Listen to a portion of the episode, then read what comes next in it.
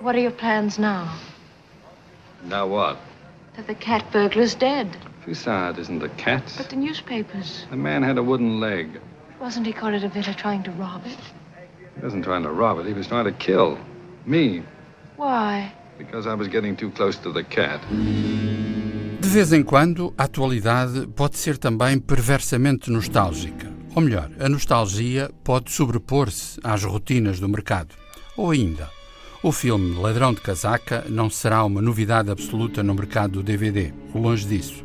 O certo é que pertence àquele lote de títulos que nos habituámos a encontrar em lançamentos, aliás, relançamentos regulares, como se fosse necessário não deixar morrer as delícias da mais pura cinefilia.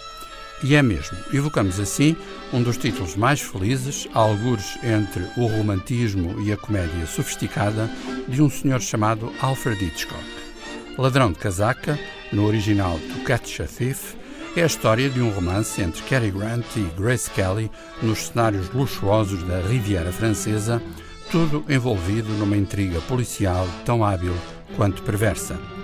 Conhecemos a crónica social ligada a este filme, ou seja, Hitchcock levou Grace Kelly à Riviera para rodar o seu filme, ela conheceu o príncipe Rainier do Mônaco e casaram-se.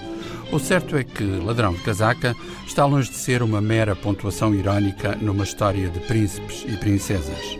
Estamos perante um verdadeiro clássico, além do mais mostrando como Hitchcock era um mestre do suspense, não necessariamente do policial, mas no plano emocional.